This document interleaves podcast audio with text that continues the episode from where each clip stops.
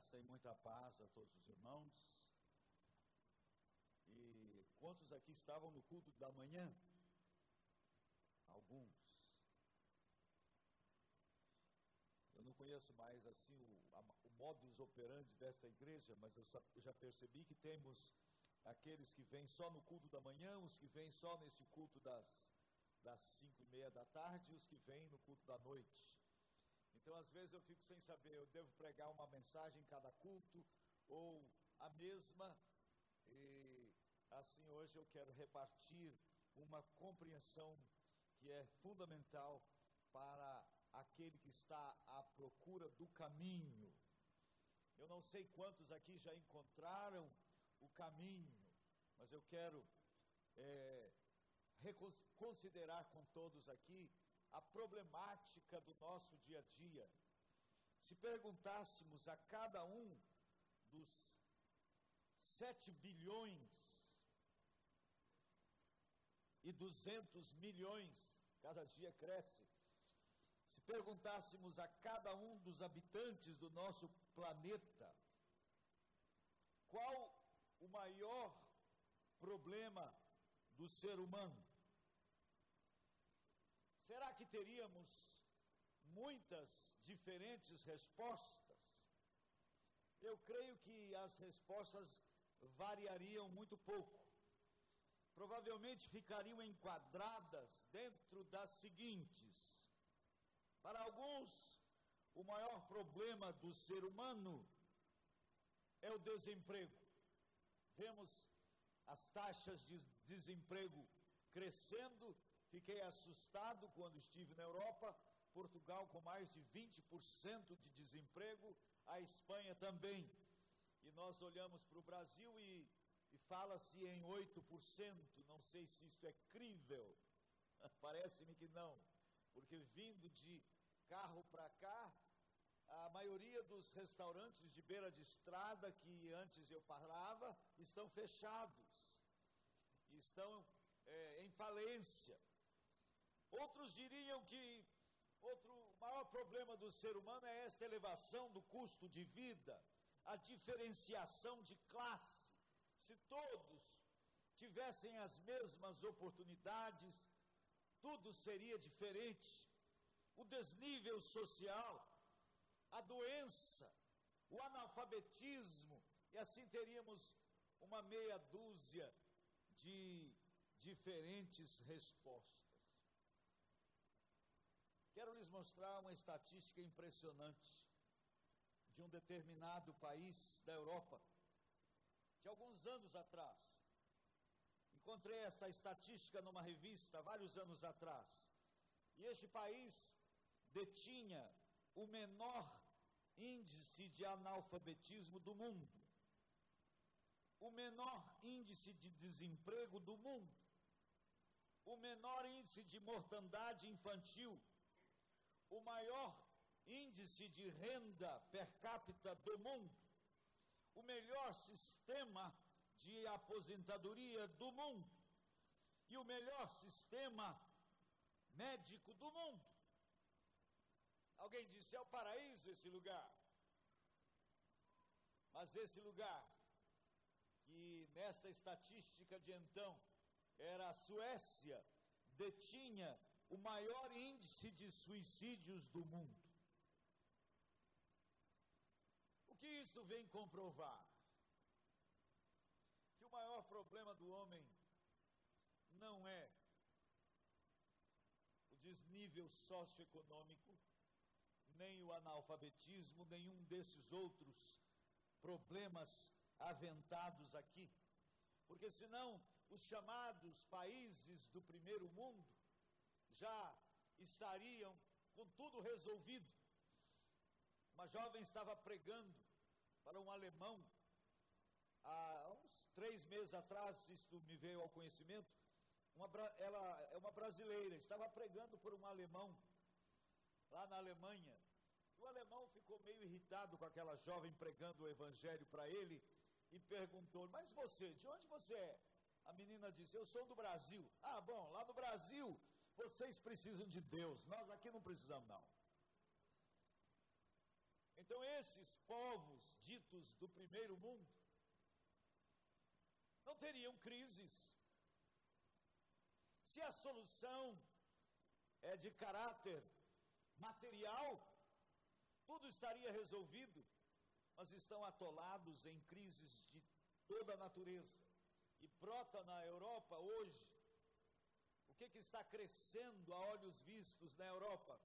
O islamismo dominando e o espiritismo e satanismo.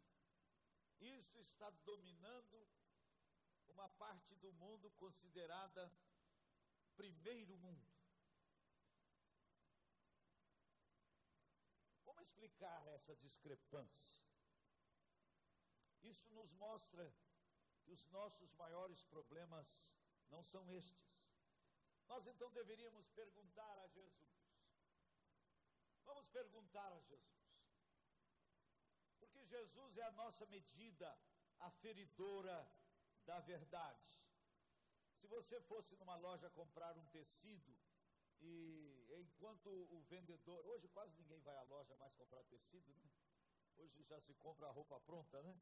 Mas há pouco tempo, não tão pouco assim, ainda as pessoas compravam tecido numa loja. Imagine você numa loja pedindo 4 metros de um determinado tecido e o balconista mede e você está prestando atenção em outras coisas, ele corta e embrulha e você paga e traz para casa. Quando chega em casa, você vai conferir, só dá 3,20.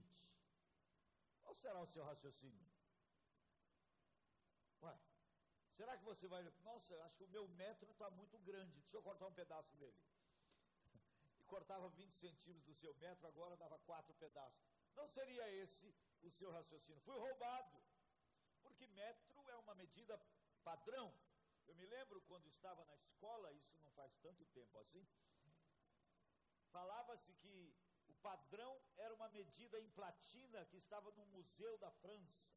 Depois descobriram que aquela platina sofria variação e hoje o critério é o comprimento de uma onda. Eu não entendo nada disso, mas procura-se para padrão algo que não seja, é, que não mude.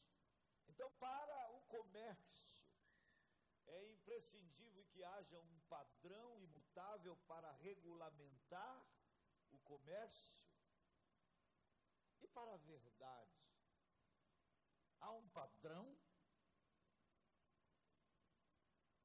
existe um padrão para aferirmos o que é verdade e o que é mentira? O que, é que vocês acham? Temos este padrão ou não? Jesus é este padrão. Quando ele afirmou, Eu sou a verdade, ele está se colocando como a medida aferidora de tudo. Então nós temos que medir nele, se conferir, se a pretensa verdade conferir com Jesus, se o seu pensamento filosófico ou religioso, ou o que quer que seja, você vai a Jesus e mede nele, mede na sua palavra, e o pensamento concorda ou com o que Jesus diz, então é um bom pensamento. Mas, se a sua ideia, se o seu pensamento discordar do que Jesus diz, não corte o padrão, jogue a sua ideia fora. Então, neste assunto que nós estamos parando para refletir, qual o maior problema do ser humano, vamos medir em Jesus, concorda? Vamos ver o que, que Jesus diz ser o nosso maior problema, o seu maior problema aqui hoje à noite. Eu não conheço ninguém, sou muito pouco conhecido, mas eu sei uma coisa sobre todos vocês e sobre mim. O meu maior problema, eu sei. Eu sei qual é o seu maior problema nós vamos verificar o que, que Jesus diz. Abra sua Bíblia. Evangelho de Marcos. capítulo 2. Um texto bastante conhecido. Este texto nos deverá servir de base para respondermos a, a quatro importantes perguntas. E antes de tratarmos da, do maior problema, nós vamos tratar de outro anterior a esse. Nós vamos ler primeiramente Marcos 2,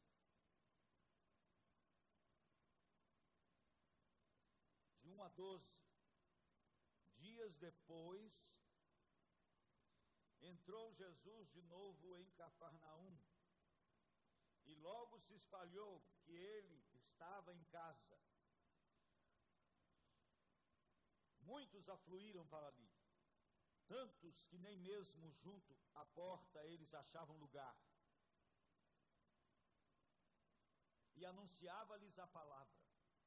Alguns foram ter com ele conduzindo um paralítico levado por quatro homens.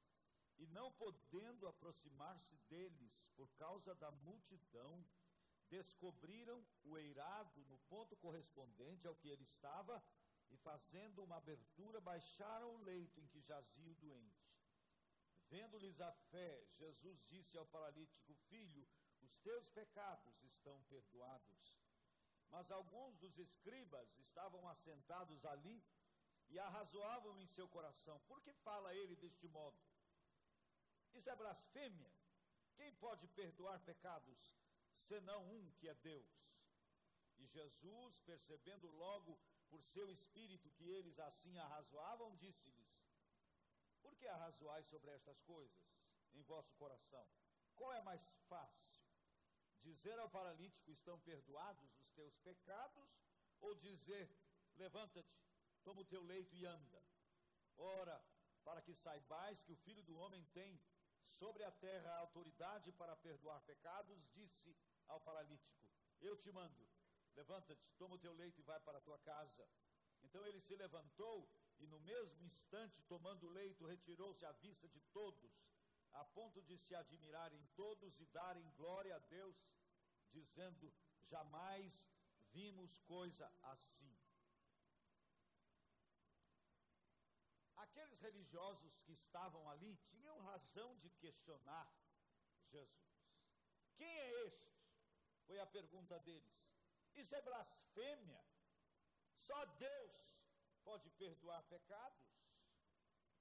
Eles estavam certos nessa objeção, porque qualquer um pode sair por aí. Eu me lembro quando fui missionário do Piauí, tinha um homem lá pelo interior perdoando pecados a cinco, era cruzeiros na época. E haviam filas enormes de pessoas querendo ser perdoados. Jesus pergunta-lhes: o que é mais fácil? Eu dizer ao paralítico: perdoados são os teus pecados, ou eu dizer, levanta-te e anda. O que Jesus estava dizendo é o seguinte: para vocês é muito mais fácil eu dizer, perdoados são os teus pecados, e daí, não é? Portanto, vou fazer o que é mais difícil, para que vocês saibam que eu tenho autoridade para perdoar pecados. Então, quem é esse Jesus? É a questão. Quem é esse Jesus que tem autoridade para perdoar pecados? Somente Deus tem autoridade para perdoar pecados. Então, Jesus olha para aquele homem e o maior problema daquele paralítico, para aqueles que o trouxeram, seguramente eles entendiam que o maior problema dele era aquela paralisia. Não sabemos como aquele homem ficou paralítico. Eu fico imaginando que ele era um pedreiro, trabalhando no andaime, caiu do andaime e ficou paralítico anos numa cama, engordando de tanto não se locomover, paralítico, família passando necessidades, os amigos se condoíam da sua situação, um problemaço. Hoje tem tanta gente desempregada, família passando dificuldades, alguns doentes na cama, e com tantas carências materiais que as pessoas dizem: isto é o maior problema. E certamente para aquela família, maior problema daquele homem era a sua paralisia. Toda a família sofria por causa disso. Mas para Jesus, não. Para Jesus, o maior problema daquele homem não era a sua paralisia.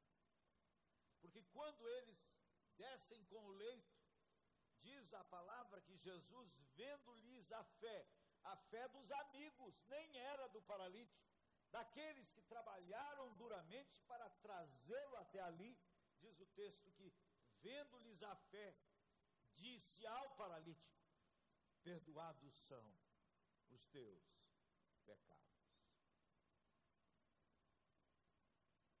Este é o nosso problema. Este é o seu problema.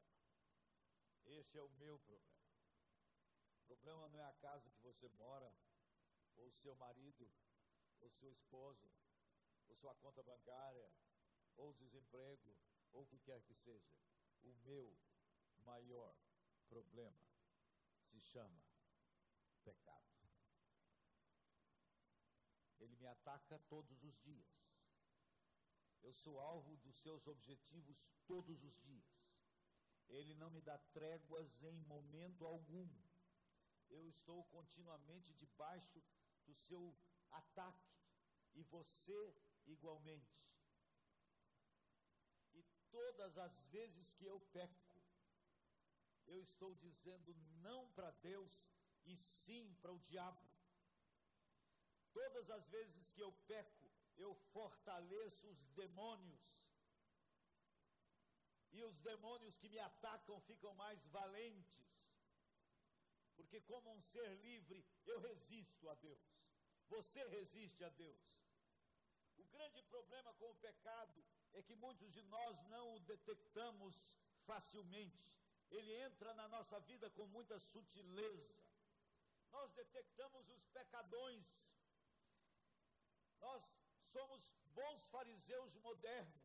Chamamos de pecado aquelas coisas grandes e condenáveis pelos outros, mas aqueles pecados insidiosos que se apresentam na nossa intimidade, nós os camuflamos e muitos deles nós acocoramos e gostamos deles. Ninguém sabe, só eu sei. Aqueles pecados são que roubam a minha seiva. São esses pecados que roubam a minha energia. E então, nós podemos parar aqui hoje para considerar que esse problema que está dentro de mim, não está fora de mim, não está no meu cônjuge, não está no meu empregador ou no meu empregado, não está nas drogas do meu filho, nem no, no álcool do seu marido. Não está no outro, porque uma tendência, quando estamos sofrendo, é tentar encontrar alguém para culparmos e para colocarmos o problema fora de nós. Mas o problema não está fora de nós, está dentro de nós. Por isso não adianta trocar de marido trocar de esposa. Quantas pessoas hoje estão se descartando muito facilmente do cônjuge? Joga aquele cônjuge fora e parte para outro e só muda o problema, porque você leva você. Você é o problema. Eu sou o meu problema. Não é o meu cônjuge, não é a minha igreja, não é o meu país. Eu sou o meu problema. Encare a realidade. Não adianta fazer como o avestruz. Eu não sei se é folclore, mas dizem que o avestruz enterra a cabeça na areia quando está sendo perseguido. Eu acho que esse negócio não é verdade, não, mas fala-se assim: o avestruz enterra a cabeça na areia. É um comportamento bizarro e tolo. Agora, já falei aqui uma vez que eu, eu entendo o avestruz.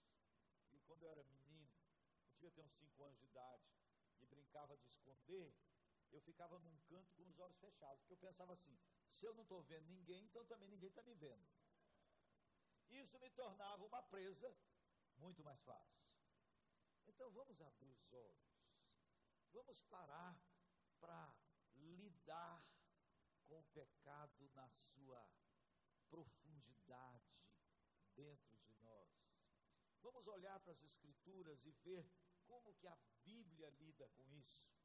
Para tentarmos a solução, a única solução. Se o pecado é o maior problema, vamos ver qual é a única solução de Deus. Por que é que Jesus podia dizer: "Perdoados são os teus pecados"? Porque só ele satisfez plenamente toda a justiça de Deus. Eu quero lhe dar um texto do Velho Testamento. Eu amo o Velho Testamento. Velho Testamento estão as grandes histórias da nossa fé. Abra sua Bíblia no livro de Números, capítulo 21. Vamos ler os versículos 4 a 9 de Números 21. Então partiram do Monte Or, pelo caminho do Mar Vermelho, a rodear a terra de Edom. Porém, o povo se tornou impaciente no caminho, e o povo falou contra Deus e contra Moisés.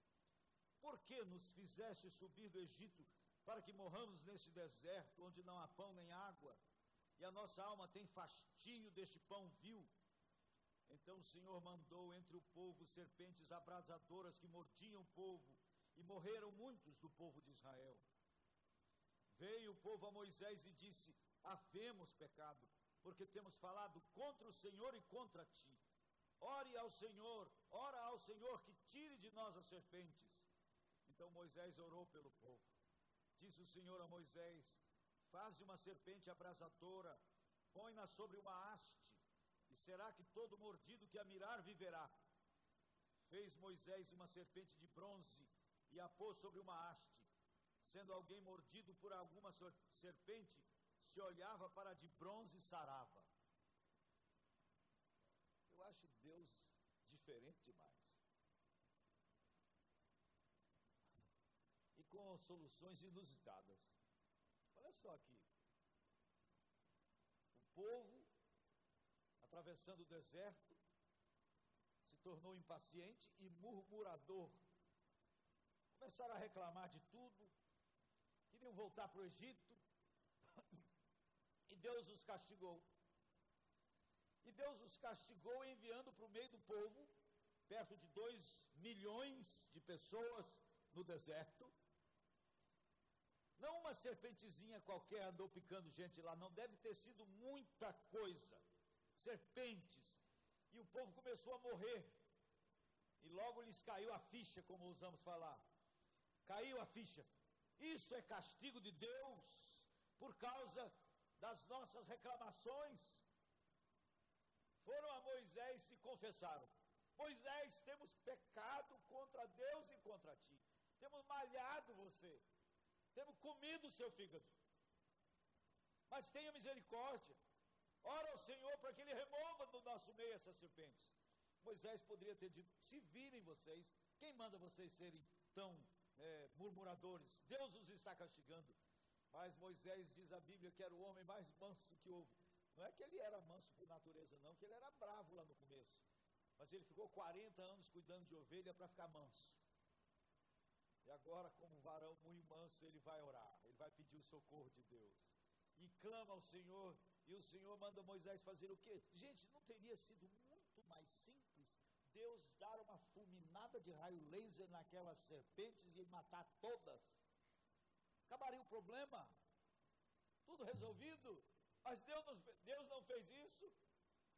Deus mandou Moisés preparar de bronze uma serpente, igual aquela que estava picando o povo, levantar aquela serpente de bronze numa vara bem alta e anunciar para todo mundo: quando alguém for picado, basta olhar para a serpente de bronze que vai ser curado. Olha que solução escrito aqui não, mas eu fiquei, eu fiquei imaginando. Um camarada morrendo na sua tenda, foi picado por uma daquelas serpentes.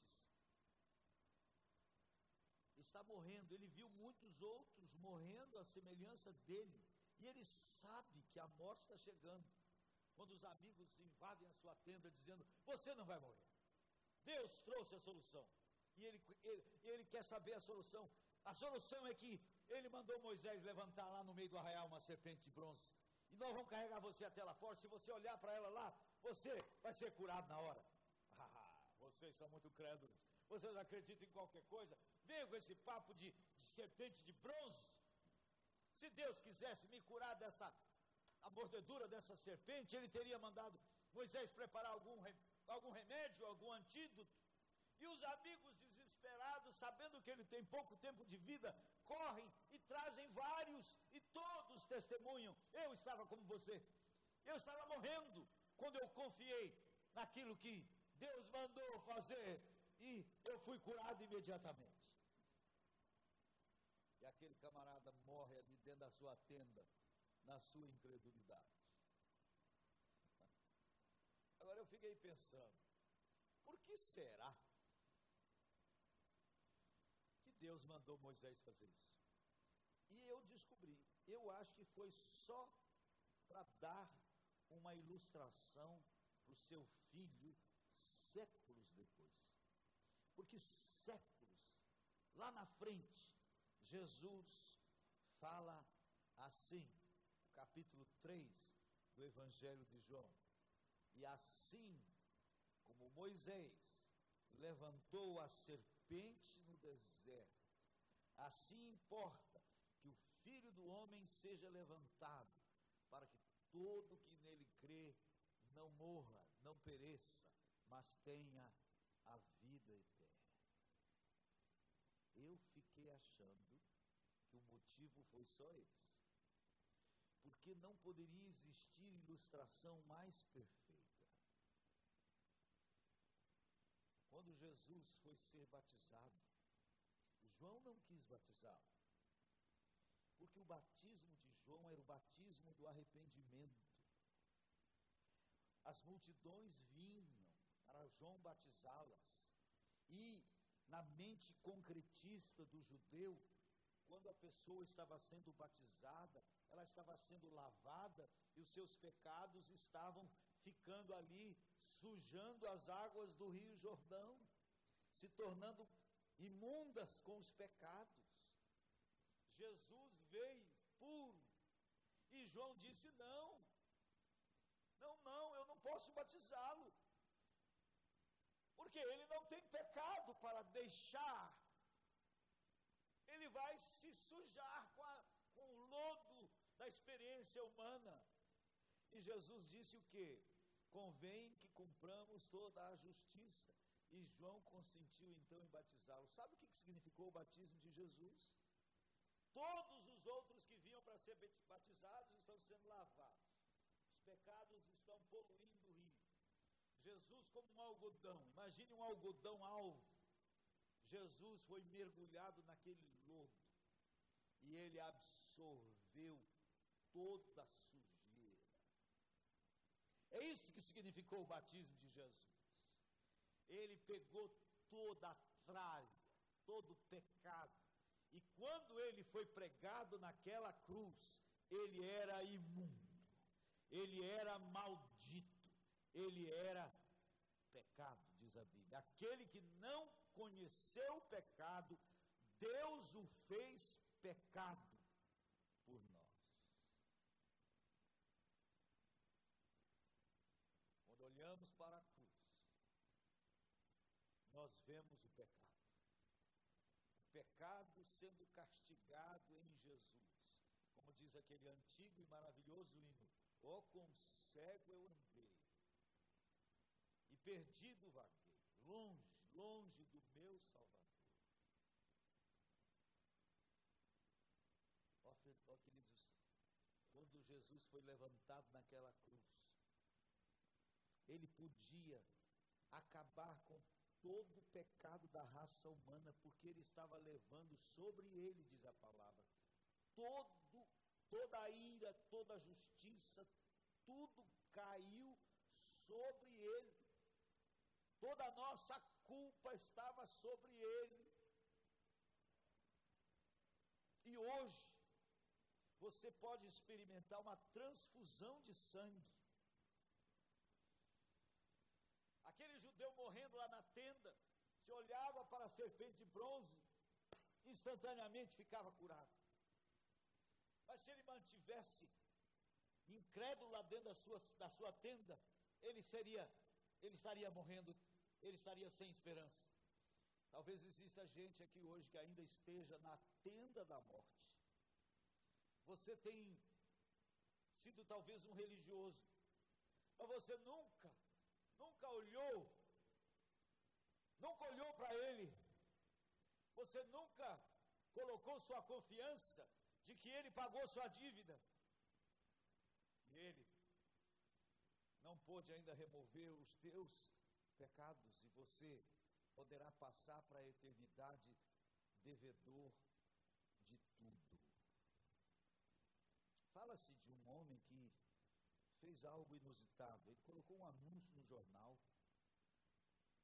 E o anúncio, no anúncio ele dizia: traga seus comprovantes de dívida no meu escritório, deu o endereço certinho, num lugar bem central da cidade, até o dia 31 deste mês, aquele que comparecer até o meio-dia, nesse endereço, com todos os comprovantes de suas dívidas, você vai receber o pagamento de todas as suas dívidas. Traga os comprovantes. Dia tal, ele marcou, não foi até o dia, dia tal, até meio-dia. Chegou o dia, uma multidão lá na rua. Todo mundo lá. E ninguém com coragem de ir lá no, no, Vamos ver quem vai ser o trouxa, que isso aí só pode ser propaganda, alguma propaganda. Alguém quer fazer troça com a gente. E estavam ficar lá esperando. Estava quase chegando meio-dia. Uns cinco minutos para meio-dia, um sai do meio da multidão, dá licença, dá licença, dá licença. E passa no meio de todo mundo, e sobe a escada e bate na porta. Abre, pode abrir. Ele abriu a porta, entrou, tinha um senhor sentado à mesa, disse, você trouxe todos os seus comprovantes de dívida. Trouxe, foi tirando, teve até a alma. Foi tirando, botando sobre da mesa. O homem sentado cuidadosamente lá, com, com, somou tudo, era uma grana preta. Somou tudo, abriu uma gaveta, pegou um maço de notas assim, contou e deu para ele. Tudo, pagou tudo. Imaginem como é que aquele cara saiu de lá. Saiu descendo as escadas com as notas, pagou toda a minha dívida, quitou tudo. Aí todo mundo escada acima. Isso já era meio dia e meia. Todo mundo sobe a escada. Aí o senhor sentado calmamente lá, o que, que vocês desejam? É, sabe, nós também queremos aqui. Ah, ah, nós estamos trazendo aqui. Mas vocês não leram direito o anúncio, era até o meio-dia, já são meio-dia e trinta. Aquele homem fez isso, e ali numa sala repleta, ele pregou o Evangelho. Parece impossível para vocês que alguém queira pagar as dívidas de alguém, mas eu fiz isso para dizer para vocês que uma dívida muito maior foi totalmente quitada. E vocês podem usufruir do perdão completo até o momento de fechar os olhos. Mas como nenhum de vocês tem garantia que vive até amanhã cedo, o dia é hoje. Hoje é o dia você quitar sua dívida. E ali pessoas se converteram. E hoje estamos aqui pregando para vocês, para dizer assim, agora finalmente a última pergunta que eu tenho: o que você vai fazer? Eu estou falando primeiramente para aqueles que nunca, nunca olharam para Jesus, nunca passaram por essa experiência de perdão pleno, porque existem os pecados depois da caminhada. Esse é outro assunto daqui a pouco. Eu quero falar primeiro se há alguém aqui que nunca experimentou esse perdão pleno e do nome ser retirado dos livros da morte colocados no livro da vida. Alguém aqui hoje que gostaria de ser perdoado? Venha cá para frente. Aleluia. Aleluia. Há mais alguém? Aleluia. Fica aqui um pouquinho que nós vamos orar. Mais alguém?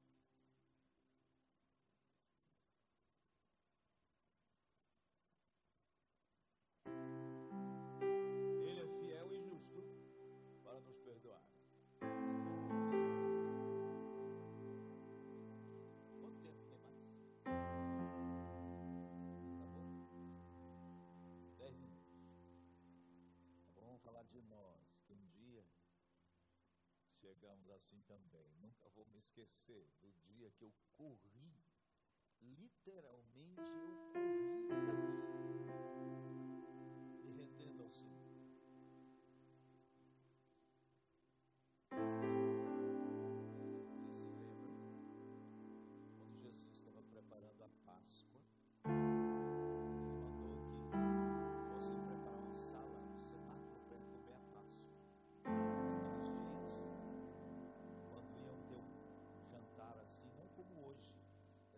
pessoas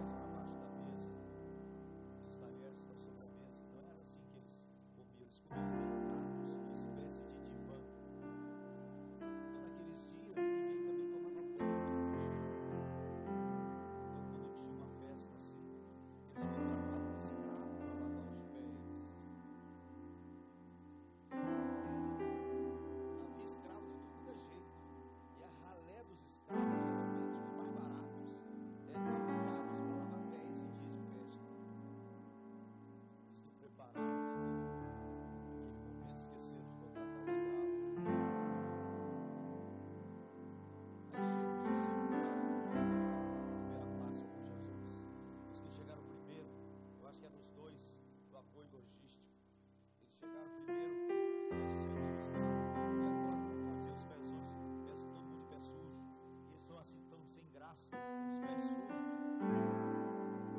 tão diferentes da nossa cultura. Eu imagino que eles iam estar deitados e o pezão ia lá estar perto do outro. Aí Jesus chega, e eu acho que Jesus chega por último.